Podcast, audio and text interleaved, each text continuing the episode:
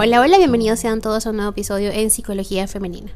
Para quienes son nuevas por acá, mi nombre es Isnaker Blanco, soy psicólogo clínico y me especializo en la atención a mujeres, trabajando lo que es el empoderamiento, el crecimiento personal y la autogestión emocional.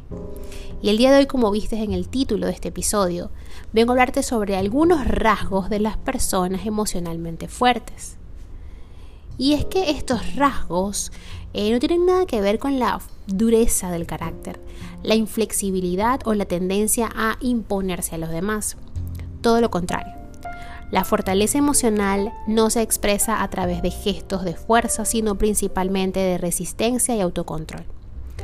Por eso, todos los rasgos de las personas emocionalmente fuertes están relacionados con el concepto de moderación y equilibrio. Venimos al mundo sin lo uno y sin lo otro, aunque con la potencialidad para desarrollar ambos. De cada quien depende lograrlo. La fortaleza crece en proporción a la carga, dijo Thomas Winward Higginson. Ahora bien, el autocontrol es la clave para ello. Esto no tiene nada que ver con la represión, sino con la habilidad para tramitar lo que sentimos, de modo que no se desborde y nos lleve a actuar de manera que nos hagamos daño a nosotras mismas y a los demás. Los rasgos de las personas emocionalmente fuertes nos hablan de autocontrol. Y hoy vengo a compartirte siete de estos rasgos. El primero de ellos es que estas personas no buscan llamar la atención. Esto quiere decir que no dependen de la opinión de los demás para pensar o sentir que lo suyo es válido o adecuado. Se guían por su propio criterio. Por el contrario, una de las características de fragilidad emocional es esa excesiva dependencia de lo que piensen los demás.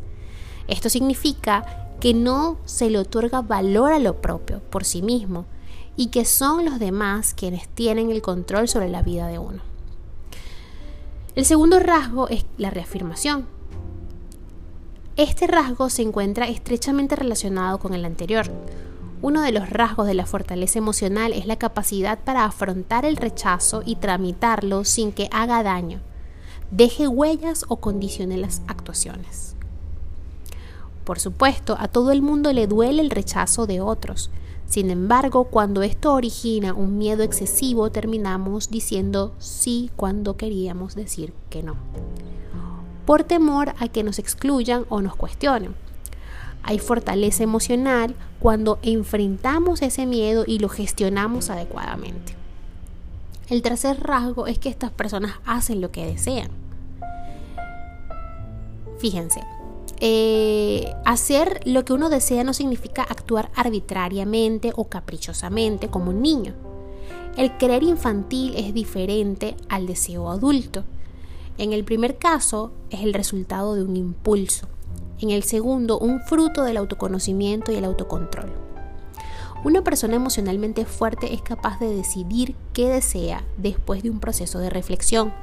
También tiene la voluntad suficiente como para ir tras ello y no ceder en su empeño por lograrlo. Cuarto rasgo. No buscan perjudicar a los demás. El deseo de dañar a otro solo hace o nace cuando dentro de nosotros hay algo que está desestructurado o mal resuelto. Los seres humanos en todas las circunstancias necesitamos de los demás. Somos seres interdependientes. Una persona saludable emocionalmente sabe esto y por eso ve a los otros como iguales. Los respeta y los valora. Tanto como desea ser valorado y respetado. Sabe que la cooperación y la comprensión son vías para llegar a una vida más plena. Quinto rasgo, eligen sus amistades. Estas personas son selectivas con las con sus amistades o con las personas, valga la redundancia, que llegan a entrar a sus vidas. Saben que no se le puede abrir las puertas del corazón de par en par a todo el mundo. También comprenden que una parte del bienestar depende de la calidad de las relaciones que establezcan con los demás por eso rechazan los vínculos abusivos, conflictivos o desgastantes. Buscan básicamente relaciones humanas sanas. Sexto rasgo, no le temen al cambio. Y no tenerle miedo al cambio es una señal inequívoca de fortaleza emocional. Si somos o nos sentimos frágiles, lo normal es que busquemos rutinas rígidas como una manera de protegernos.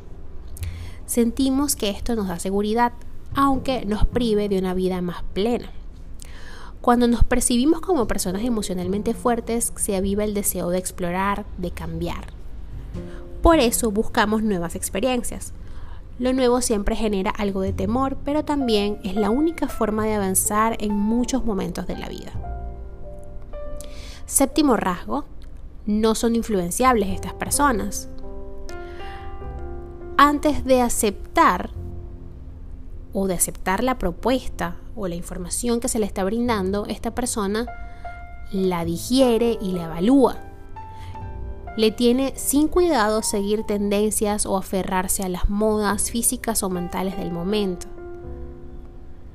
Esto, por supuesto, exige suficiente confianza en uno mismo, pero sobre todo exige comprender que cada uno de nosotros, y solo cada uno de nosotros, sabe lo que es bueno para sí mismo. Por eso lo masivo o mayoritario es tema de examen. Esto, por supuesto, queridas amigas y amigos que están escuchando este episodio, son solo algunos rasgos de las personas emocionalmente fuertes. Una manera didáctica de ilustrar una realidad que es mucho más compleja.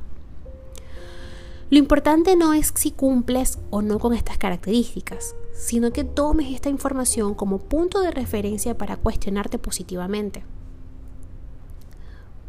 Para poder dar ese salto al cambio y a la plenitud que tanto buscas. Hasta acá el episodio de hoy. Espero que lo hayas disfrutado y si ha sido así, por favor, déjamelo saber a través de mis redes sociales en Instagram, Twitter, Clubhouse y Twitch como Psique Plenitud 11, en Facebook y en TikTok como psicóloga Snaker Blanco.